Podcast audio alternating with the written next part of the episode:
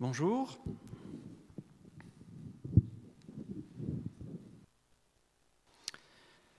Alors j'aimerais lire un, texte dans Luc 21, les versets 33 à 38. Le ciel et la terre disparaîtront, mais mes paroles ne disparaîtront pas. Faites bien attention à vous-même, de peur que votre cœur ne devienne insensible au milieu des excès du manger et du boire et des soucis de la vie, et que ce jour ne fonde sur vous à l'improviste. En effet, il s'abattra comme un piège sur tous les habitants de la terre. Restez donc en éveil, priez en tout temps, afin d'avoir la force d'échapper à tous ces événements à venir et de vous présenter debout devant le Fils de l'homme. Pendant la journée, Jésus enseignait dans le temple et il allait passer la nuit à la colline appelée Mont des Oliviers. Tout le peuple se rendait dès le matin vers lui dans le temple pour l'écouter. Comme un piège qui s'abat sur tous les habitants de la terre. Le Seigneur nous prévient ici, nous appelle à rester éveillés.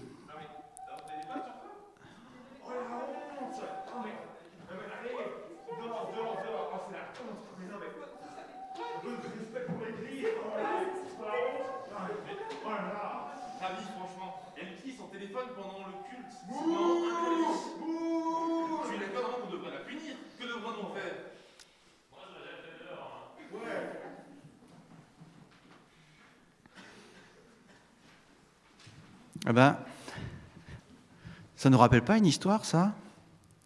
Un Rabbi, il faut la punir. Eh bien, je vous propose de, de voir Jésus qui redescend du mont des Oliviers. Et nous continuons la lecture dans Jean au chapitre 8.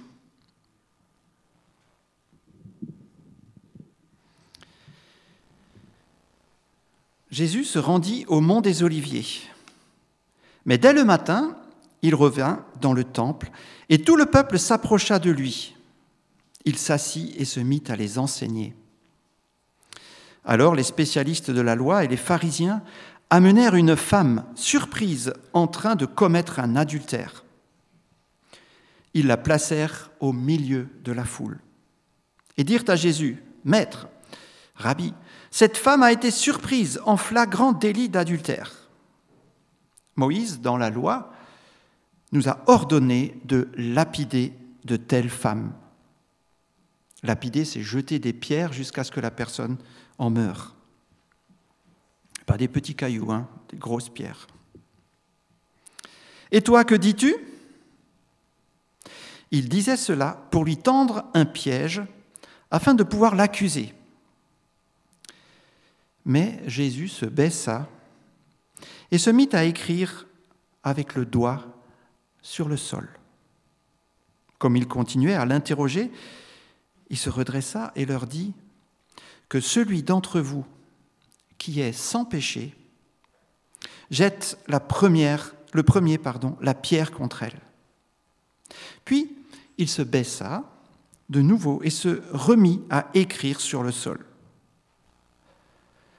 Quand ils entendirent cela, accusés par leur conscience, ils se retirèrent un à un, à commencer par les plus âgés et jusqu'au dernier. Jésus resta seul avec la femme qui était là au milieu. Alors il se redressa et ne voyant plus qu'elle, il lui dit, Femme, où sont ceux qui t'accusaient? Personne ne t'a donc condamné? Elle répondit, Personne, Seigneur. Jésus lui dit, Moi non plus, je ne te condamne pas. Vas-y, et désormais, ne pêche plus.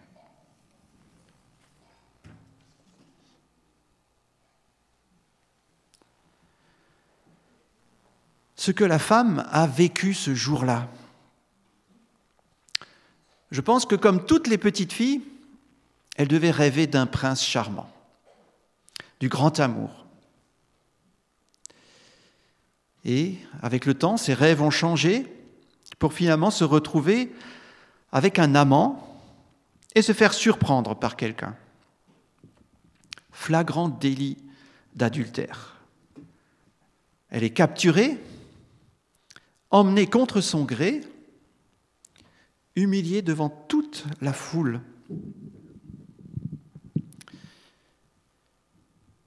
Et devant un rabbi, un maître, elle est accusée publiquement. Les hommes discutent de ce qu'il faut lui faire.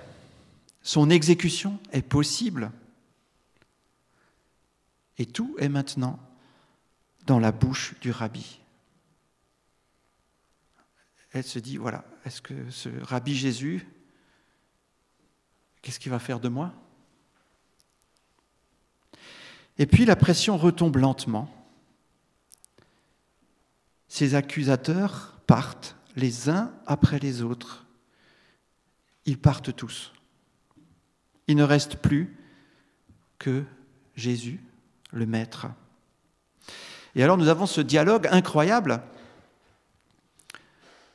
où Jésus lui demande, Femme, où sont ceux qui t'accusaient? Personne ne t'a donc condamné? Personne, Seigneur. Moi non plus, je ne te condamne pas. Vas-y, et désormais, ne pêche plus. Alors ce texte ne signifie pas que Jésus dit que l'adultère n'est pas un péché qu'il faut punir. Il dit, je ne te condamne pas. Je ne te fais pas partager le châtiment correspondant à ce péché. Ce qui signifie, tu es pardonné.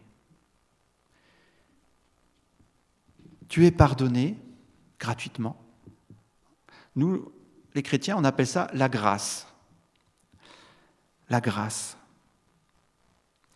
Et Jésus lui dit ensuite, vas-y. En gros, tu es libre, tu peux partir. Tu es pardonné. C'est comme si elle sortait de prison. Elle va retourner dans sa vie. Alors je ne sais pas, peut-être vers son mari, peut-être dans sa famille, chez une amie, il n'y a pas d'indication. Et enfin, Jésus lui dit, à partir de maintenant, ne pêche plus. C'est un nouveau départ. Quelque part, il lui dit, tu n'as plus besoin d'un amant pour te sentir aimé, pour avoir de la valeur. Moi, Jésus, je te donne ta valeur. Tu es précieuse pour moi. Est-ce que euh, cette femme a vécu ce jour-là en rencontrant Jésus? Elle est arrivée là comme une moins que rien. Et elle repart comme une princesse. Et pour moi, quand, je regarde ce, texte, j'ai l'impression d'être dans une pièce de théâtre. Hein, c'est comme une scène avec des personnages. Le centre est occupé par la femme adultère, elle est entourée par des accusateurs, elle est entourée de l'autre côté par une foule qui était venue écouter Jésus. Et Jésus, lui, il se déplace dans cette scène, il est assis, il se penche pour écrire par terre, il se lève, il s'accroupit pour écrire encore une fois, et puis il se relève. Les, les accusateurs sont partis, et la femme est encore là, seule, au centre une pièce de théâtre avec un piège. On voulait faire tomber Jésus. Les chefs religieux avaient une idée derrière la tête. En gros, si Jésus disait oui ou non à leur question, il était fichu. En effet, euh, s'il disait exécutez-la, Hein, elle, a, commis un péché contre la loi de Dieu et la loi de Dieu est claire, hein, c'est dans Lévitique, on met à mort euh, l'homme et la femme qui ont commis un adultère. Sauf qu'il était absolument interdit aux Juifs de tuer quelqu'un. Hein, on le voit dans Jean 18 quand euh, Pilate leur dit bah, prenez-le et jugez-le d'après votre loi, hein, parlant de Jésus. Et les Juifs lui dirent nous n'avons pas le droit de mettre quelqu'un à mort. Hein, ils savaient bien qu'ils n'avaient pas ce droit-là. Mais ils voulaient voir si Jésus, entre guillemets, pouvait se mettre euh, en opposition aux Romains, hein, en décidant, voilà, il faut tuer cette femme. Et donc les, Romains disent, mais tu es qui toi euh, Tu n'as pas le droit de prendre cette décision, hein, c'est que les Romains. Et puis les Romains, euh, l'adultère, pas de souci, on peut s'occuper de ta femme, mais on va pas, va pas la tuer. Et puis d'un autre côté, c'était aussi l'idée de décourager hein, tous euh, ces pêcheurs, les, péagers qui ramassaient l'impôt pour les Romains, même les prostituées hein, qui suivaient, qui écoutaient ce que Jésus disait, qui avaient un espoir. Quelque part, ils auraient douché l'espoir de ces personnes, en disant, voilà, regardez, hein, ce Jésus, il dit oui, il faut la lapider. Et puis si Jésus disait non, laissez-la tranquille, eh ben là, il se mettait à dos tous les religieux, hein, puisque la loi le disait, et Jésus, ben, il, devait bidouiller un peu la loi pour ne pas vraiment l'appliquer. Et du coup, il était hors jeu pour les religieux. Hein, c'est un beau piège, bien tendu. Il manquait juste l'occasion, ben, ils l'ont trouvé avec euh, cette femme. Et puis dans cette scène, j'ai essayé de compter les personnages. Pas les personnes, hein, les personnages. Alors, on va essayer de les énumérer, je vous écoute. La femme, Jésus. La foule. Alors, les accusateurs, il y avait les, pharisiens et les docteurs de la loi. On a cinq. Oui, la foule. Les disciples.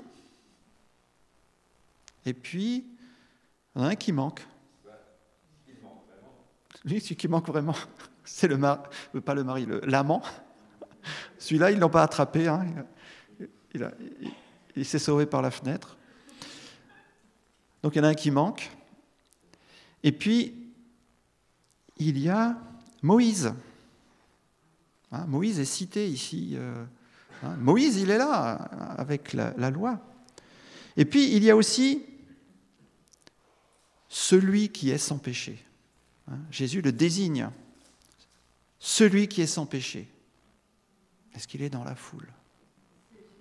C'est Jésus lui-même.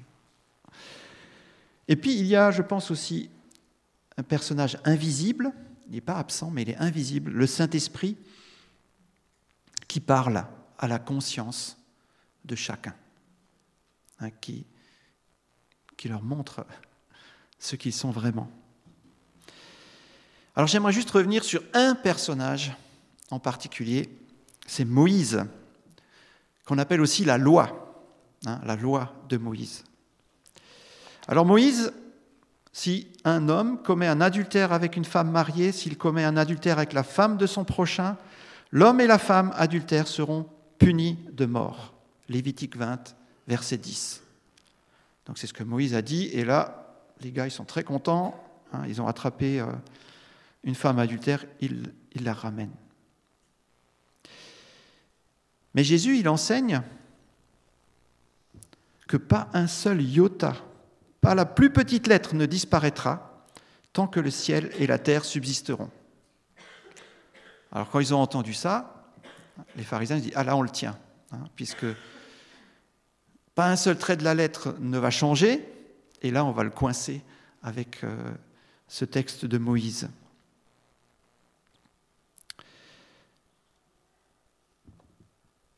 Et puis, nous avons bah, justement les pharisiens et les spécialistes de la loi. Ils sont là comme représentants de la loi de Moïse, mais Jésus dit, hein, vous, payez euh, la dîme de la menthe, de, euh, chaque plante que vous utilisez, et vous négligez la justice et l'amour de Dieu. C'est ça qu'il fallait pratiquer. Et les spécialistes de la loi, il leur dit, Malheur à vous parce que vous chargez les gens de fardeaux difficiles à porter et vous ne les touchez pas d'un seul doigt. Vous ne faites rien pour les aider. Donc, hein, vous vous réfugiez derrière la loi de Moïse, mais vous êtes pire, entre guillemets, que, que tout ce que vous enseignez. Mais Jésus a aussi dit, je suis venu non abolir la loi, mais l'accomplir. Et là, nous commençons à avoir une porte de sortie. La loi est présente partout. La loi a été écrite avec le doigt de Dieu sur des tables de pierre. Et quand Moïse a cassé ces tables de pierre que Dieu avait faites, Dieu lui a demandé d'en refaire et il a réécrit avec son doigt. Et nous nous souvenons aussi d'une histoire hein, d'un roi qui euh, faisait la fiesta avec euh, tous les objets qu'il avait volés dans le temple de Dieu. Et tout d'un coup, un doigt commence à écrire sur le mur. Et tout le monde voit cette main et ces doigts qui écrivent. Tu as été pesé et tu as été trouvé trop léger. Hein, c'est le jugement. Donc quelque part, quand Jésus écrit par terre, on a aussi cette image de la loi qui est, qui est présente. Et puis nous avons aussi la loi dans la conscience.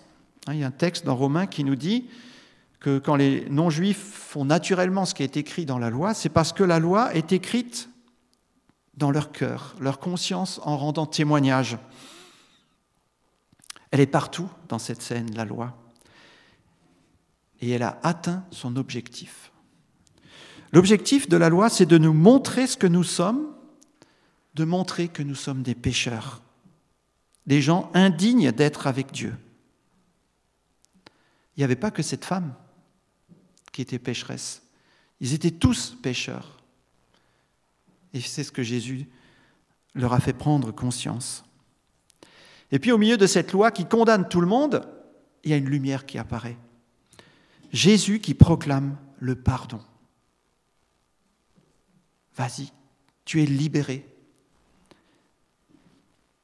tu es pardonné gratuitement.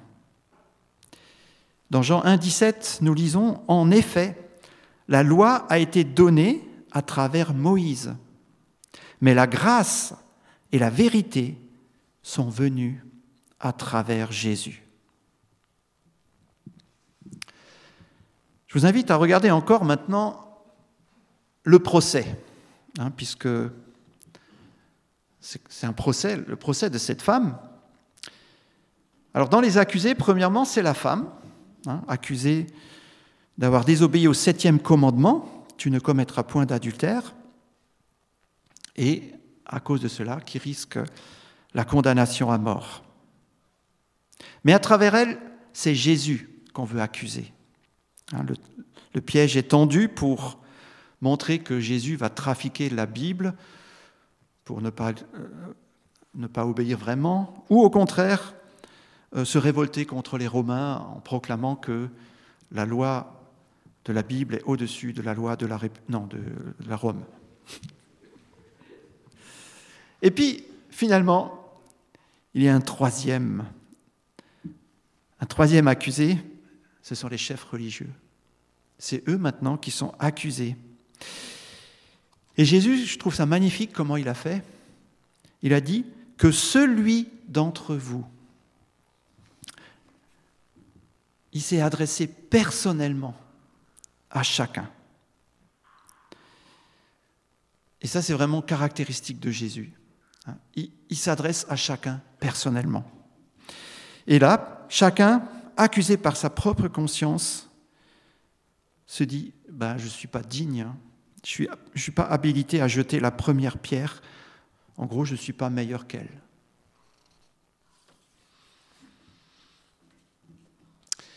Et dans, dans ces scènes d'accusation, il est aussi intéressant de suivre le regard de Jésus. Les chefs religieux placent la femme au milieu pour que tout le monde la voie. Et que fait Jésus? Il se baisse et regarde par terre. Il ne la regarde pas. Ensuite, Jésus se lève, il parle au chef des Juifs, il les regarde. Puis il se baisse et il ne les regarde plus. Il laisse agir la parole, il laisse agir le Saint-Esprit, il continue d'écrire par terre et ils partent. Puis Jésus se lève et ne voit plus que la femme, seule. La femme ne voit plus que Jésus, les autres sont partis, ceux qui l'accusaient. Et c'est vraiment intéressant hein, de voir que Jésus ne marche absolument pas comme nous. Quand vous avez vu euh, Myriam là, qui s'est fait accuser d'avoir euh, utilisé son téléphone, oh là là, pendant le culte, vous avez tous regardé, mais qu'est-ce qu'elle fait? Mais qu'est-ce qu'elle fait? Et Jésus, lui, non, il n'a pas regardé. Il a regardé par terre. Et en ne regardant pas les chefs, il est aussi sorti de la dispute que ses chefs lui imposaient. Il sort de cette dispute pour les laisser seuls avec leur conscience. Et ensuite, en regardant la femme, après le départ de ses accusateurs, il peut commencer un vrai dialogue avec elle, sans qu'elle soit humiliée, rabaissée. Jésus cherche encore aujourd'hui cette relation personnelle avec chacun de nous. Et à travers cette présentation de l'histoire de la femme adultère, Jésus s'adresse à chacun de nous personnellement, parce que pour lui, chacun est important. Tu es important. Dans le procès, il y a la condamnation. Alors le mot condamner signifie être attaché au châtiment. Vous connaissez ce mot, la damnation, le, châtiment. Donc condamner, c'est attacher quelqu'un au châtiment. Et Jésus lui dit, mais personne ne t'a condamné, personne ne t'a attaché au châtiment. Et elle répond, personne, Seigneur. Et Jésus lui dit, moi non plus, je ne te condamne pas. Et là, on a un petit problème quand même à régler. Hein. C'est que Dieu demande, sa loi demande à ce que le péché soit châtié. Comment le Fils de Dieu, celui qui n'a pas commis de péché, donc celui qui a le droit de prendre la pierre et de la jeter sur le pécheur, Comment peut-il dire Tu es pardonné? Parce que Jésus est venu non pas abolir la loi, mais accomplir la loi. Il est venu accomplir la peine de mort qui est sur le pécheur. Pierre nous dit, dans 1 Pierre 2, 24, Lui qui a lui-même porté nos péchés dans son corps à la croix, afin que, libérés du péché, nous vivions pour la justice, car c'est par ces blessures que vous avez été guéris. Il a pris la première pierre, c'est lui qui a été frappé. Il a été frappé à la place de la femme. Et c'est pour ça qu'il peut dire à la femme, je ne te condamne pas.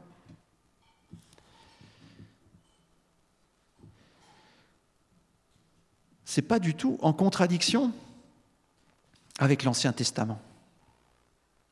Hein, on se dirait, oui, ben, ça a complètement changé avec la venue de Jésus. Non, Dieu, nous, Dieu a toujours été comme ça. Dans Ézéchiel 33, un texte étonnant, au verset 11, Dis-leur, aussi vrai que je suis vivant, déclare le Seigneur, l'Éternel, je ne prends pas plaisir à voir le méchant mourir, mais à le voir changer de conduite et vivre. Je ne prends pas plaisir à voir le méchant mourir, mais à le voir changer de conduite et vivre. Renoncez. Renoncez à votre mauvaise conduite. Pourquoi devriez-vous mourir, communauté d'Israël? Et toi, fils de l'homme, dis aux membres de ton peuple, la bonne conduite du juste ne le délivrera pas si un jour il se met à commettre des transgressions. Et le méchant ne trébuchera pas à cause de sa méchanceté si un jour il y renonce. Waouh On est dans l'Ancien Testament. En fait, ce que Dieu nous montre ici, c'est qu'il laisse du temps. Il nous laisse du temps pour changer, pour nous repentir. Parce qu'il y a le sacrifice de Jésus qui va venir et qui va payer. Pour celui qui a fait le mal, il va payer et lui permettre de vivre maintenant avec Dieu, pour Dieu. Alors attention, les exigences, les exigences de Jésus ne sont pas moindres. Au contraire, il dit, vous avez appris qu'il a été dit, tu ne commettras pas d'adultère. Eh bien, moi je vous dis, si quelqu'un jette sur une femme un regard chargé de désir, il a déjà commis adultère avec elle dans son cœur. Par conséquent, si ton œil droit te fait tomber dans le péché, arrache-le et jette-le au loin.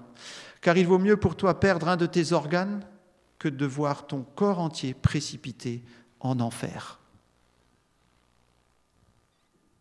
Jésus dit, je vais, je vais plus loin que la loi. Mais ce n'est pas pour vous condamner, c'est pour vous pardonner. Et non seulement pour nous pardonner, mais vous avez tous encore en tête, hein, je ne suis pas venu pour abolir la loi, mais pour l'accomplir. Ce qui veut dire que non seulement Jésus nous pardonne, mais il veut aussi accomplir la loi en nous. Il va nous aider. Pour cette femme, il lui a redonné une valeur. Il lui a montré qu'elle était précieuse pour lui. Il est allé jusqu'à donner sa vie pour elle, pour qu'elle puisse vivre. C'est pas pour maintenant la laisser sans force face au péché. C'est pourquoi Jésus vient aussi, par son Saint-Esprit, nous aider. Quand nous lui demandons pardon, nous sommes pardonnés, mais nous sommes aussi secourus. Alors c'est vrai que des fois c'est une lutte. Des fois nous devons lutter contre des souillures, des esclavages, des erreurs. Mais nous ne sommes pas seuls. Jésus veut accomplir, nous aider sur ce chemin. Il nous libère du péché et nous permet de vivre avec lui dans la justice. Alors en conclusion, j'aimerais oui dire que nous ne sommes pas entrés dans cette église parce que nous sommes des gens bien, qui faisons des bonnes choses et qui viennent apporter un culte à Dieu, mais parce que Jésus a pardonné le mal que nous avons fait. Et Jésus pardonne encore aujourd'hui Confessons-lui nos erreurs, nos souillures, nos esclavages. Jésus nous veut aussi dans une relation personnelle. Il ne nous veut pas avec la foi de papa ou de grand-maman. Il nous veut nous. Et pour ceux qui ont grandi dans une famille où il n'y avait pas de foi, ou un rejet de la foi, eh bien, c'est pareil. Il veut aussi une relation avec nous, personnelle. Pour lui, nous avons une grande valeur, la valeur de sa propre vie qu'il a donnée pour nous. Jésus nous libère de notre culpabilité et nous donne la possibilité d'un nouveau départ avec lui. Est-ce que ce message est aussi pour ceux qui ont connu Jésus et s'en sont éloignés? Et à ceci, je répondrai, est-ce que votre valeur a baissé? Est-ce que le sang qu'a versé Jésus a moins de valeur? Si nous sommes infidèles, lui demeure fidèle, car il ne pourra jamais se renier lui-même. C'est lui qui donne la valeur, c'est lui qui met le montant de notre vie. Amen.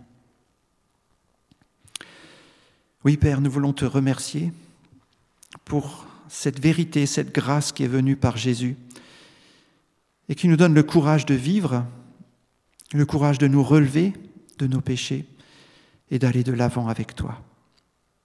Maintenant encore, nous voulons te bénir et te demander que tu nous bénisses en Jésus ton Fils. Amen.